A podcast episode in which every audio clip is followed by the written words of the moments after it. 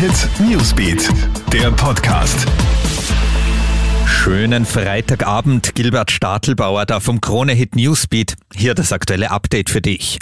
Wer mit Sputnik oder dem chinesischen Impfstoff Sinopharm geimpft wurde, gilt in Österreich weiter als ungeimpft. Das stellt das Gesundheitsministerium jetzt klar. Ab nächster Woche dürfen Geimpfte ja ohne Test in Gastro und Co. Aber das gilt nur für in der EU zugelassene Impfstoffe. Dabei haben sich auch zahlreiche Österreicher, etwa in Serbien, mit den bei uns nicht zugelassenen Impfstoffen Sputnik und Sinopharm impfen lassen.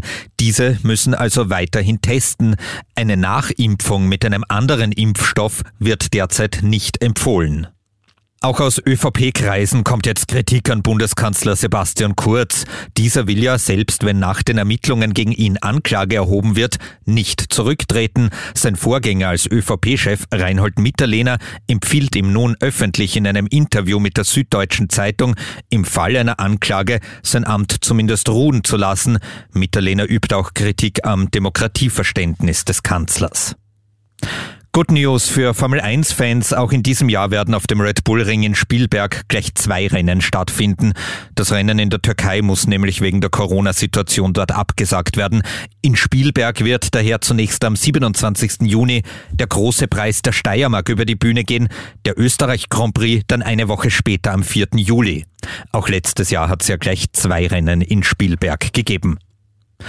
Ungewöhnlicher Einsatz für die Feuerwehr im deutschen Dresden. Ein zweijähriges Kind hat sich beim Spielen einen Plastiktoilettensitz über den Kopf gestülpt und musste aus dieser Situation befreit werden. Das ist schließlich geglückt. Die Feuerwehrleute haben durchaus Erfahrung mit solchen Fällen. Erst unlängst haben sie eine Siebenjährige befreien müssen, die mit dem Kopf in einer Stuhllehne festgesteckt ist. Das war der aktuelle Newsbeat Podcast. Dir einen schönen Abend. Krone Hit Newsbeat, der Podcast.